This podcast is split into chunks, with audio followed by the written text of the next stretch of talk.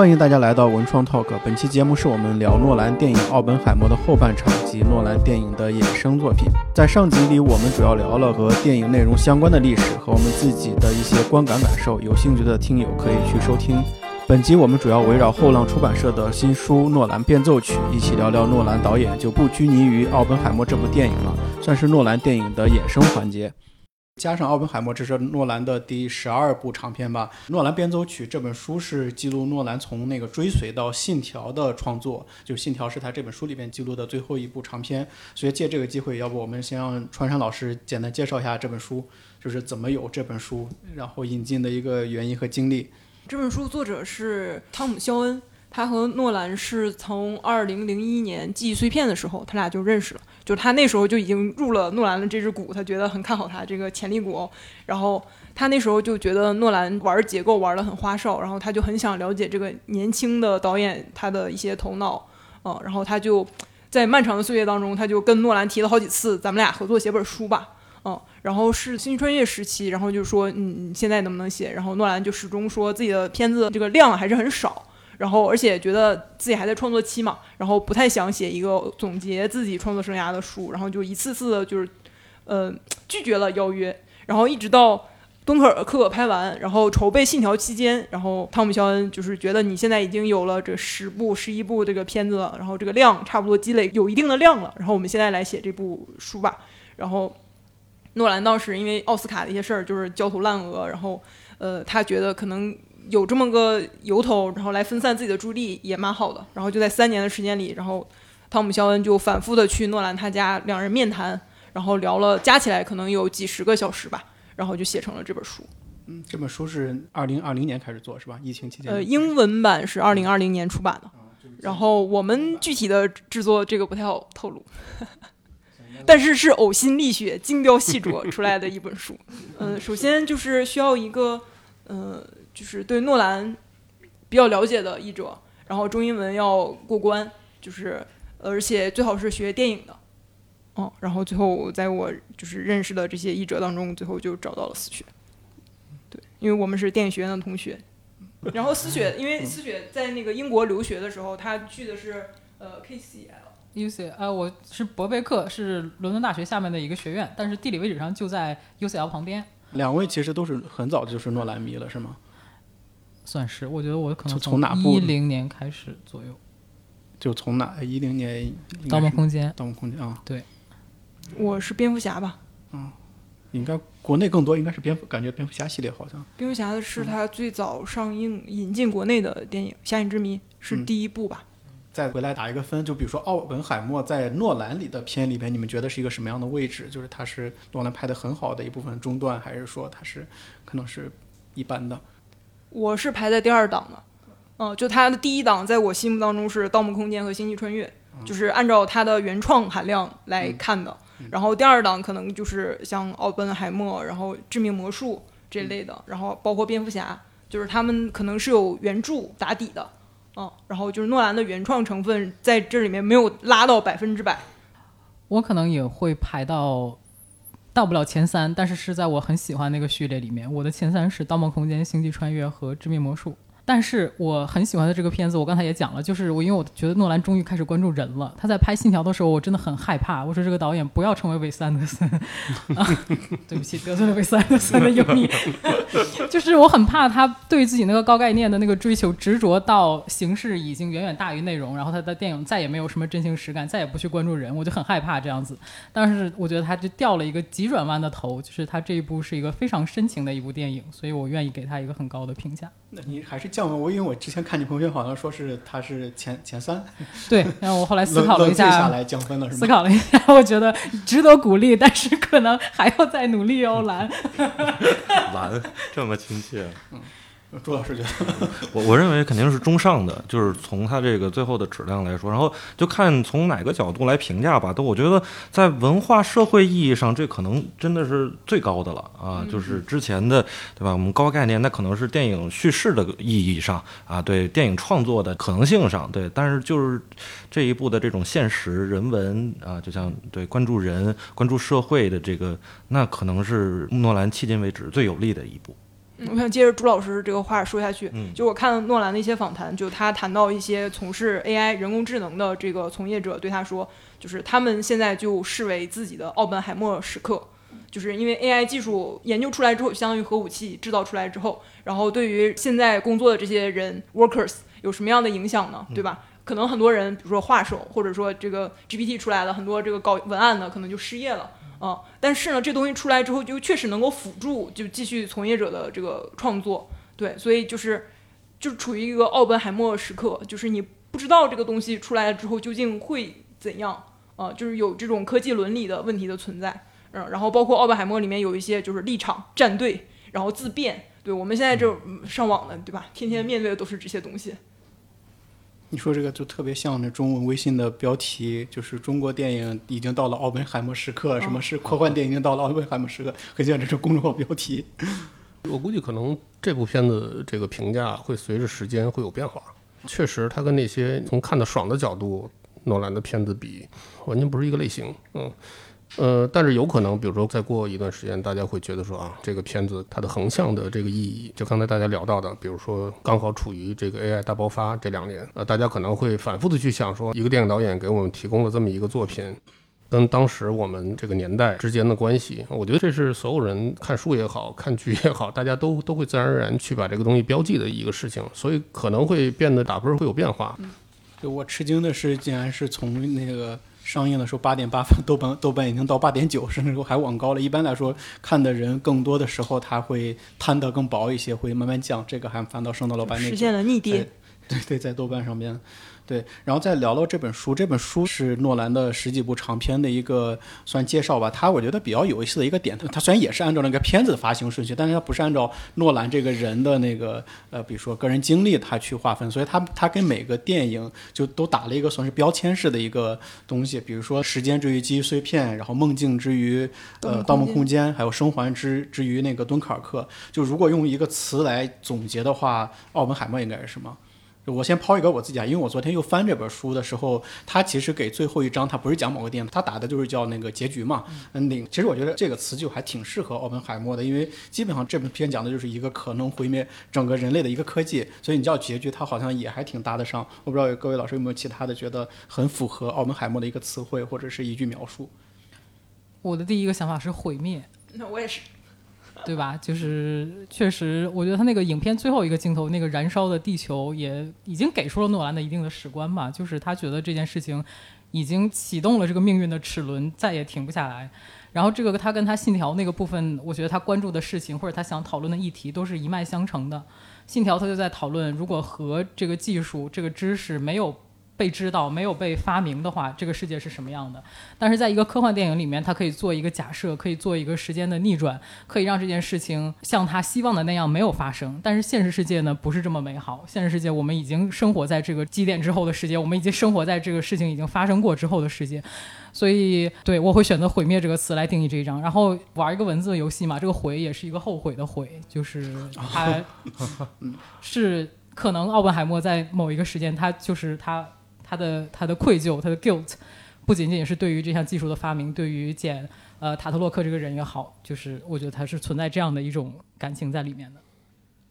嗯，我因为这些这个名字都是翻译过来的嘛，对吧？然后我刚才就英文想，我觉得我可能会选择叫 being 这个词，b e i n g，它既是存在，也是呃 human being 生物，因为这是他讨论的，其实就是人的存在，存在跟毁灭其实某种意义上也是一个就是互文的关系。就诺兰算是一个爱好非常广泛的一个导演吧，就是包括无论说他是这本书里面说到他的个人爱好，还有说他拍片的一个逻辑，就从那个像超级英雄电影到犯罪片，然后再到科幻片，再到这两年的敦刻尔克和奥本海默这样的历史剧，就是他其实选片非常广泛。那这中间你们觉得有啥东西是一脉相承的吗？或者就是说他有总有一个东西他在坚持？其实你这个问题，我觉得跟那个作者他的观点差不多诶，因为就是这本书里写了为什么这本书叫变奏曲，它援引的是英国那个作曲家爱德华埃尔加的那个谜语变奏曲。这十四个变奏曲当中，他说隐藏着一个主题。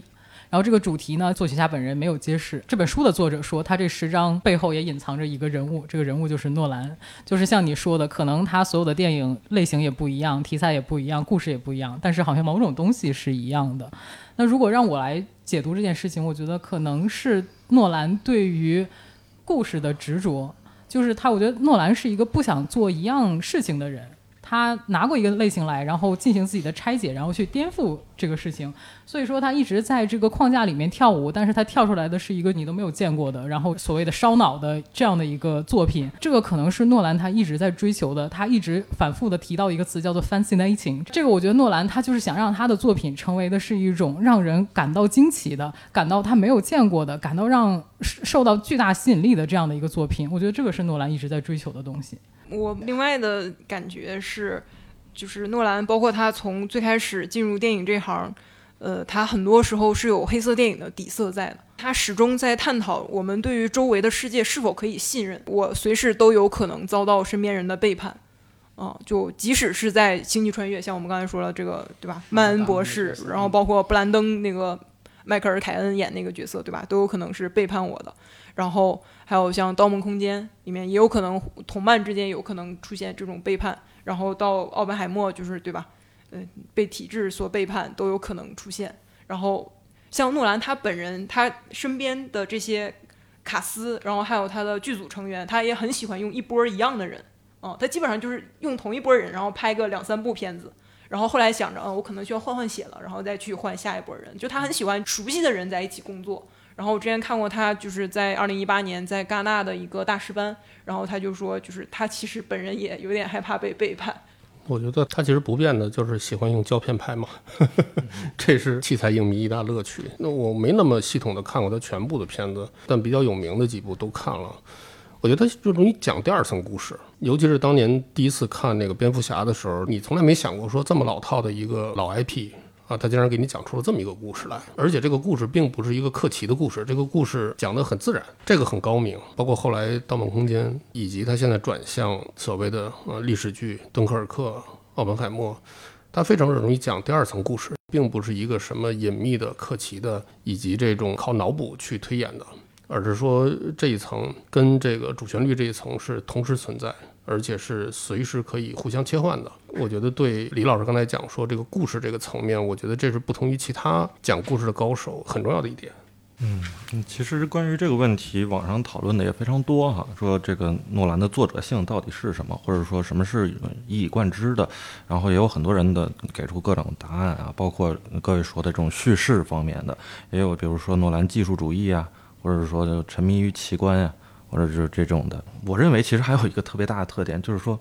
诺兰导演是这个商业跟文艺结合特别好的。我觉得不一定非要从一个电影作者这个序列里去看他，我们可能就是在各个类型片里也可以从不同的角度的序列啊，商业属性上的序列，这都可以。呃，蝙蝠侠系列拍完了，后来相当于把 DC 的整个超英系列就有点定调的意思，就是 DC 就善于拍那种很黑暗的，呃，很底层的那种东西。到漫威就比较合家欢，反而把这个东西给定义了。其实以前都没有。所以它影响的是各个类型片的这种对，在商业类型的那个线索里面。对，其实包括那个《盗梦空间》，后来像漫威再去拍多重宇宙那个系列，你能看到很多它里边的那种视觉奇观的影子吧？我觉得这点还是我之前也也没有想过。就我个人其实是很喜欢他对真实的这个追捧，但这个真实倒不是说他就追求胶片和我一定要造出一个飞机把它炸了，我弄出来一个货车车头把它炸了这种，也是他在聊那个蝙蝠侠系列当时说的时候，他说是我面对这么一个超英的题材，我最不想做的就是把它漫改化。其实漫改化就是更漫威化那那些处处理处理角度嘛，就是完全我给他创造了一个新的世界。他想的就是把超英这个东西装到一个真实世界里面，把超英的当做一个侦探片去拍，或者当做一个动作。片去拍，这是我比较喜欢他的一点吧。然后再一下问题是，那个最早开始看诺兰的片子是哪部片子？你们觉得就用一部片子来总结诺兰的话，你们觉得是哪部片子？还是从专山老师来看？只用一部的话，我可能会选《致命魔术》。它里面的就是在《诺兰变奏曲》这本书里面对应《致命魔术》这一个片子的章节名字叫幻象。嗯，它里面就说，其实电影导演就相当于魔术师。嗯，就是给观众制造幻象，就是让他们相信真实世界之外还有另一个世界，嗯，然后让观众着迷，让观众神往。包括《致命魔术》里面他的一些，其实诺兰是一个很老派的人。嗯，像那书里面也不断说他是一个维多利亚维多利亚时代的电影人嘛，就是引号维多利亚时代。然后他现在本人也是不用手机、不用电脑、不用什么 email 之类的，就是助理来给他打理。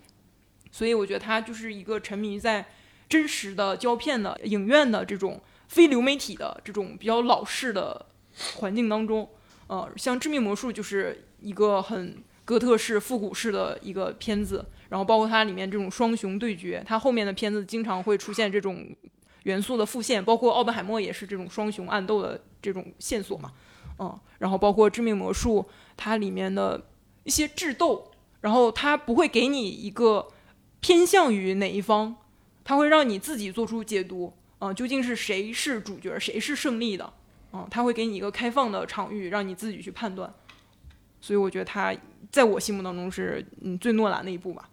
我觉得，我认为最诺兰的一部是《记忆碎片》，一个是他开始非常大胆的使用，他觉得他在拍之前也不确定观众能不能接受的一种逆向叙事，但他这个逆向叙事呢，其实又是一种非常线性的叙事，他只是把这个时间不是按照我们往前走，而是往后倒的这样的一个逻辑来。排布他的电影，另外呢，就是这部电影从制作上来讲，是他稍微还是比较小体量时期的一个电影。但是从这部电影，你就能看出这个导演对于执行层面的把控是非常厉害的。他能用很少的钱办他想办的事情。另外呢，这也是他第一部到美国去之后拍的电影。这也可以看出这个导演他就是美英双重身份在他身上的一些。呃，体现。另外呢，这部电影也是黑白彩色两条线索。总而言之，奥本海默这个片子在很多层面上让我想起《记忆碎片》这部电影。但是奥本海默当然他就是像朱老师说的，选取了一种更传统的方式，可能还不如他年轻的时候那么的大胆。但是。技法上面却更加的成熟，所以在看奥本海默的时候，我觉得我能想到这个导演最开始事业起步很早期的时候的这部电影《记忆碎片》，而且选择的是他非常擅长、他非常喜欢的黑色电影，是奠定了他整个可能职业生涯起步的这样的一个作品。嗯，我个人认为是《盗梦空间》啊，因为我觉得诺兰的电影就是一方面是叙事上还有这种结构的这种颠覆跟把握，另一方面还是很在意这种视听奇观。而《盗梦空间》这种视听奇观，就整个一个城市翻过来啊，或者说就是这个多重的梦境，这个东西是一个非常集中在这部电影里有所展现哈。但是我觉得。就是说，最代表诺兰的作品是这个诺兰变奏曲啊，是吧？这个是那正好 Q 到这个，其实我挺挺想那个跟思月老师在这边聊的，就是你作为一个译者，然后就是。就我们去看了解诺兰，其实更多是通过他的纯作品来去看。你看他可能会去了研究他很多他本身他自己关于成长，或就是他从比如说英国那些公学里边出来，然后因为刚才你也提到了，呃，他到美国的拍的片可能和他原来的东西其实是不一样的。我们其实是注作为普通影迷来说，其实是注意不到这些细节的。就这点，你你这边有什么就觉得诺兰成长中间跟他对他电影这边有什么影响？就从英国时期，然后再到他美国。各种对比，哦，这个我也是原因。这本书里面的 一个一个观点，呃，我觉得是这个书很核心的一个观点吧。他说，就是如果你想理解诺兰的电影、诺兰的作品、诺兰这个人。可能你要在两个建筑物之前建立起一个桥梁。一个建筑物呢，就是他在英国读工学时期的这个黑利伯里的工学的宿舍。这个宿舍是像营房一样铺满了一排排的铁架床，然后每一个不同年龄的男童就是睡在床上，是让你一眼就能看到这个人在这个体制当中的阶级地位是什么样的。另外的一个建筑呢，就是芝加哥的希尔斯大厦，是一个地标建筑，四百多米高。你站在上面的时候，可以一览无余地看到下面的风景。那么这个一个横向、一个水平的、一个纵向的矗立的这样的一个建筑，这两个建筑之间，如果你能把它们两个放在你的脑海中的同一个空间里去思考，让他们之间建立起一种联系的，就是你理解诺兰电影的一个非常重要的线索。那我觉得这个它其实就是体现了两种视野嘛，一种是诺兰对于这种。阶级体制的建制的东西是什么样的看法？另一个呢，就是像蝙蝠侠一样站在城市的最顶端，你怎么去俯瞰这座城市？你怎么呃能去处理一个人内心的这种孤独或者一个人存在的一些困境？那你把这两个议题建立起联系之后，你就可能去理解诺兰这个人他内心的想法。那么，同样这两个建筑，一个在英国，一个在美国。呃，英国人可能就是更保守的、更守时的、更尊重阶级观念的；美国人当然更个人主义的、更自由的、更……我不知道大家对美国有各种各样的想法。那如果你把这两个视野重叠在一起的时候，你才能可能在某种程度上看清诺兰这个人。我觉得这是这本书提供的一个非常原创性的、有趣的观点。但是当然了，就是你听他说话，你也能听出他的英国口音非常强，他跟他弟弟完全就是气质是很不一样的。所以我觉得他你你没有办法说他就是一个英国人，或他就是一个美国人。诺兰自己也说，他自己选不出来他到底要成为哪一个国人，就是某美美国和英国都是他的家，也都是他的异乡，他就在这种错位的心态当中一直去处理他他想处理的议题。我觉得是这样的。在做这个本书之后，我是觉得它可以破除很多对诺兰的误解。简中世界对诺兰很多说法其实都是不太科学、不太对的啊。然后这本书里面对于诺兰，比如说最重要的诺兰都借鉴过谁啊？然后简中世界传的对吧，就是就比较夸张。然后这本书里面其实是很清楚的写诺兰每一部电影都借鉴过哪些人，比如说像他最喜欢的库布里克《二零零一太空漫游》，然后他喜欢这个尼古拉斯罗格《天外来客》。然后像《威尼斯遗魂》这些片子，然后还有比如说像呃《迷墙》，嗯，哦，这本书里有讲《迷墙》和《水之乡》那本小说，《水之乡》是让他最开始就是对这种多线非线性的这种叙事结构有所了解的两部作品。然后他专门 Q 到《水之乡》里面，其实有一整段就是关于讲世界末日、讲核问题的。我读过那本书，后来他又讲核裂变，就是人类以变态的方式自掘坟墓。然后他诺兰就是他就在讲自己是成长于后核时代嘛，所以他才会对后来就是奥本海默有那么强烈的兴趣。然后还有比如说他对呃吕美特也是非常喜欢，对他影响很重的。然后像奥本海默其实他就也是受到吕美特的那种影响，比如《山丘战魂》，然后包括你看吕美特一些电视台风云那些片子，他对于这种呃唇枪舌剑式的这种正反打的对话戏，他表现出来的那种节奏感，其实很多是简中世界就是不太了解的。所以看这本书之后，你会对于诺兰，包括对于整个电影史，你可能有一种全新的认识。有没有觉得在去做这本书的时候，其实翻译不是他比较难的部分，反倒是他周边的衍生的各种东西？因为我看到他他自己第一个是提出了他觉得迷人的一些东西，什么《太空漫游》、艾略特的诗，然后《公园光魔》，这是他提出的迷人的东西。另外一部分就是他的衍生的东西，比如说他喜欢呃伊恩·弗莱明的小说、约翰·勒卡雷的小说，就这可能比较中年嗯中年男人比较爱好 这这种这种品味的东西。这些东西在你们整理的过程中是很费力的吗？也不能说费力，但是一定是一个要做的工作。嗯、就可能我这两年就是确实阅读书的那个书单是跟着这本书走的，确实是。呃，就是我做的这一个工作，呃，我其实在就这这本书里面提到的所有的呃书，如果它有中文译本的话，基本上我都去查阅了，然后我去我想知道这个书这这句话在这个文本里面它的上下文是什么，就是我想。让在中文读者他阅读这本书的过程当中，比如说他想去看一下这个原著写的是什么，我希望他看到的是一个连续性的翻译。就是如果我能采用原来的翻译，我会采用之前中文译者进行过的那个翻译，就是形成一个比较连续的认知。所以呃，确实我觉得也是收获很多，就是跟着诺兰学电影，学学进入他的脑海世界，去看他喜欢的东西。一个诺兰的斗猎，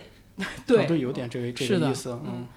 嗯，对，所以这其实也也是一个很快乐的过程。我觉得如果你喜欢侦探类的、黑色的、悬疑的、惊惊悚的对动作的，这个方面的类型题材的书和电影的话，那我觉得跟着这本书的别册去走一遍诺兰读过的书单和影单是一个很不错的经历。这本书里边哪个章节是你最喜欢的？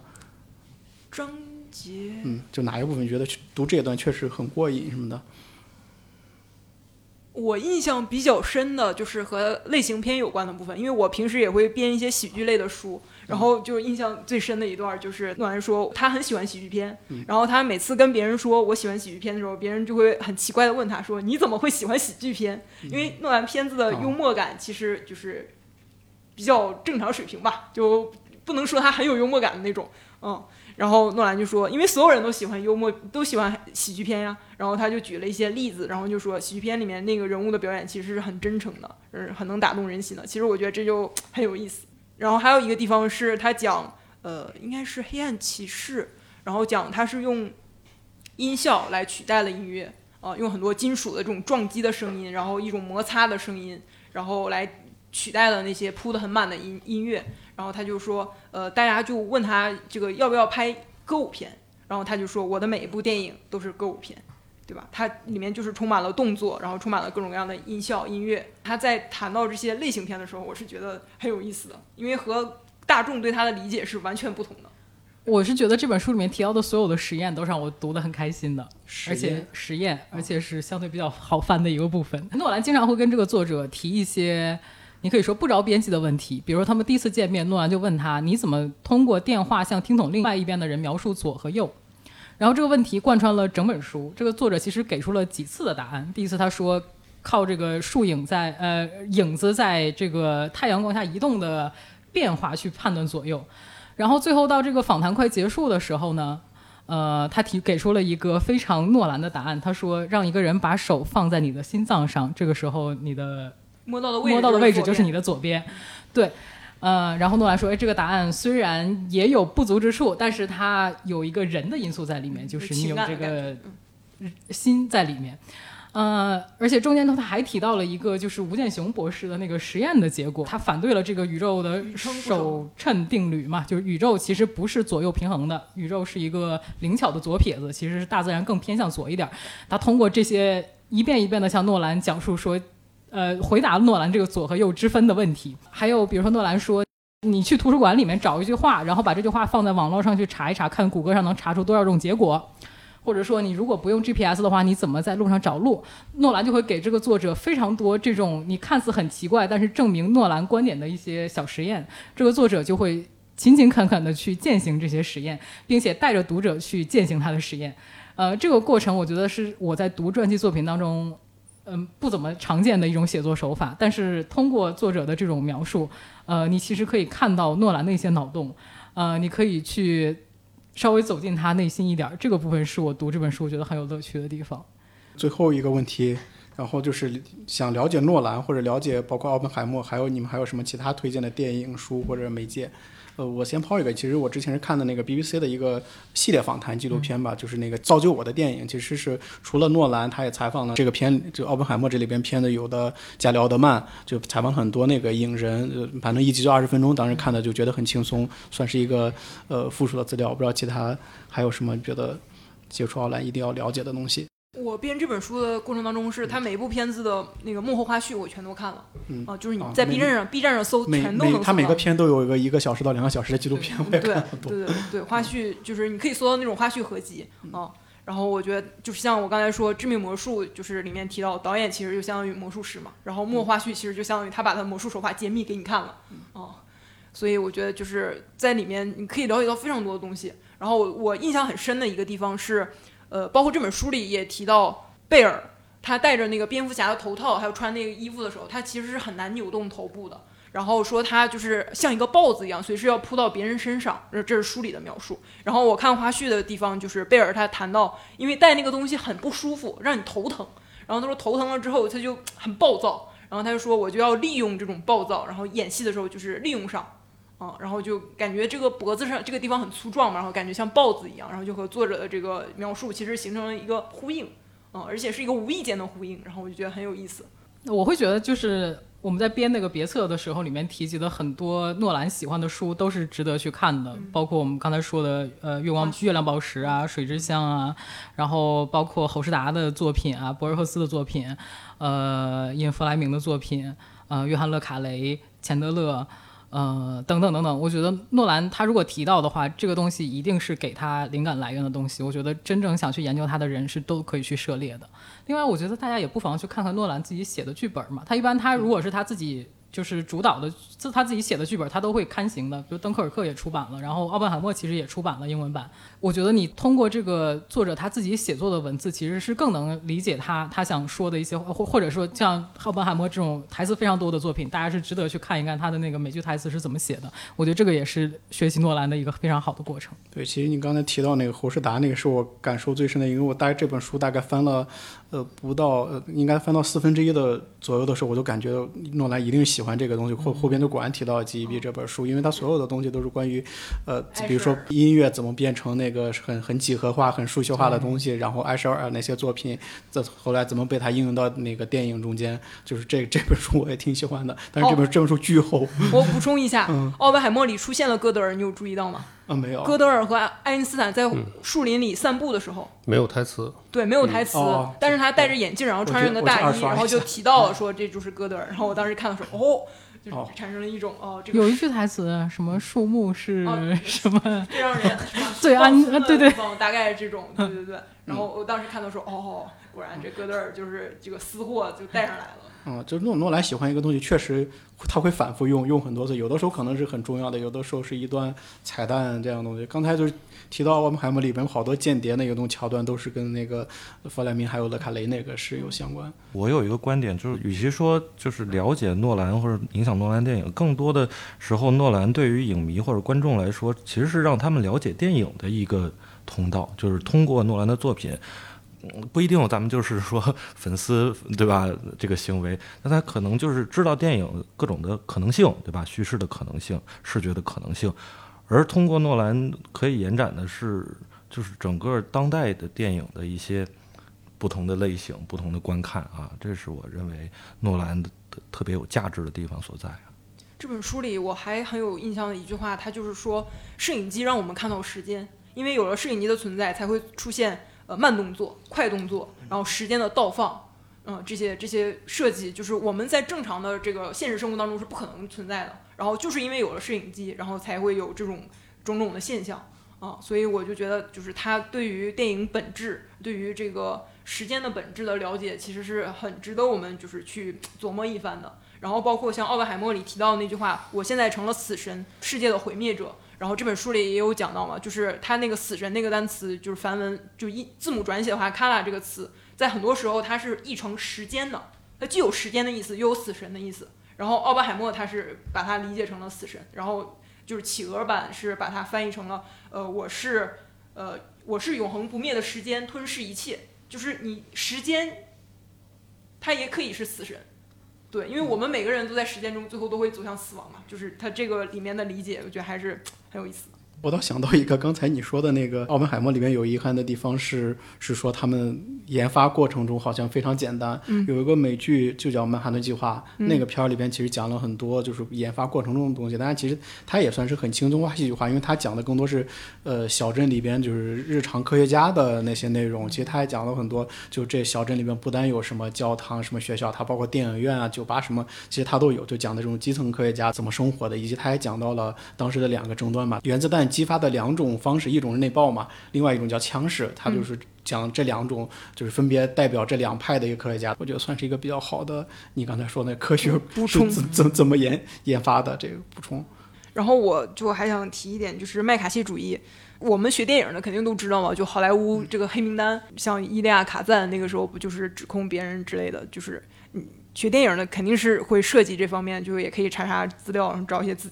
纪录片看看什么的。然后包括麦卡锡主义，像阿瑟米勒写的那个《萨勒姆的女巫》，它其实就是在那个麦卡锡时期上演的。嗯，他那个虽然是以一个好像是十七世纪的那个美国小镇的猎巫事件，然后他在借古讽今，然后就讽刺当时的那个麦卡锡主义互相指控嘛，然后也也是像一个政坛的这个各界的一个猎巫行动，搞到最后就天下何人不通共这样的一个局面。然后其实他就是你麦卡锡主义这种互相指控和这个和制造的这个链式反应其实是很接近的，都是有一个一个中子去撞击一个重核的这个铀二三五，然后生成两个氢核，然后制造出来又又产生了很多新的中子，再继续往下撞击嘛。它其实也是相当于一个怀疑的种子，然后指向了一个人，然后这个人你给我吐出你你觉得这个通共的名单，对吧？你你制造出来新的中子，然后往下继续撞击，然后这也相当于是一个怀疑的一个链式反应嘛。然后你到像那个伊利亚卡赞这个学电影的肯定都知道，就是他也当时在这个漩涡当中，他也提出了一些东西，然后包括像那时候好莱坞拍了很多惊悚片，然后也是影射这方面，比如说《天外魔花》，不知道大家有没有看过，就是呃科幻片，科幻惊悚吧，就是有一些人然后被替换了，变成了植物人那种，然后你就是其实相当于洗脑嘛。就是相关的这些历史，就是美国电影、好莱坞方面的，就是你查资料有很多。就我觉得，其实从一句话，刚才你说到了一句总结这本书挺准确的，其实就是一个诺兰的斗猎。这个斗猎里面包含了他的书单，包含了他的影单，甚至是有些他各种喜欢的非书非影的各种物件。因为刚才提到那个 BBC 影片里边还还聊到诺兰说，你从那个片场拿走我什么东西？他就说，比如说那个记忆碎片里边的那个各种拍立得的照片，他拿回去了，然后还有小丑的那些面具，他拿回来了，就感觉是一个大型的诺兰喜欢的东西。是，所以也希望这本。书之后未来能大卖。所以今天感谢大家过来，嗯、录播客，谢谢大家。感谢感谢，。辛苦。谢谢。